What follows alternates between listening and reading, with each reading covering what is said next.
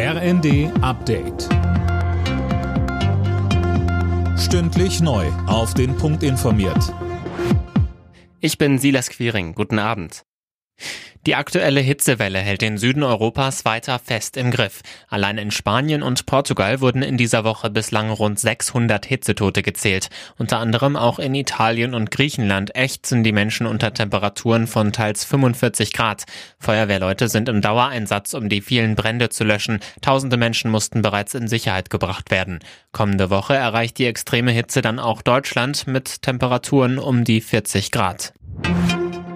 Die großen Bahngewerkschaften beklagen sich über die schlechte Situation bei der Deutschen Bahn. Ein Problem ist demnach auch das 9-Euro-Ticket. Alena Tribold. Ja, das macht der Bahn offenbar zu schaffen. Der Vizechef der Eisenbahngewerkschaft Burkhardt sagte der Welt am Sonntag, die Bahnen sind überfüllt. Dadurch kommt es in den Nahverkehrszügen viel schneller zu Abnutzungserscheinungen. Viele Toiletten sind zum Beispiel kaputt und die Mitarbeitenden stoßen an ihre Belastungsgrenze. Viele sind krank.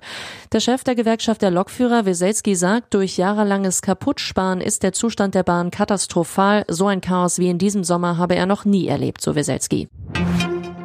Die USA wollen im Nahen Osten nicht Staaten wie China, Russland oder dem Iran das Feld überlassen. Sein Land werde sich nicht abwenden, sagte Joe Biden bei seinem Besuch in Saudi-Arabien. Mehr von Fabian Hoffmann. Biden sagte weiter, man werde auch nicht zulassen, dass ein Vakuum entsteht und von diesen Staaten ausgefüllt werden könnte. Um die seit Monaten angespannten Beziehungen zu den Vereinigten Arabischen Emiraten zu verbessern, lud Biden deren Präsident in die USA ein. Der Golfstaat, der auch als Standort für das US-Militär dient, pflegt zunehmend wirtschaftlich wirtschaftliche und politische Beziehungen zu Russland. Bei einer UN-Resolution gegen den russischen Einmarsch in die Ukraine hatten sich die Emirate enthalten. Nach 48 Stunden haben die Hafenarbeiter in den deutschen Seehäfen, etwa in Hamburg und Bremen, ihre Warnstreiks am Morgen beendet.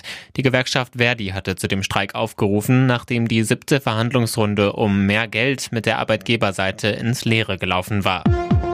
Alle Nachrichten auf rnd.de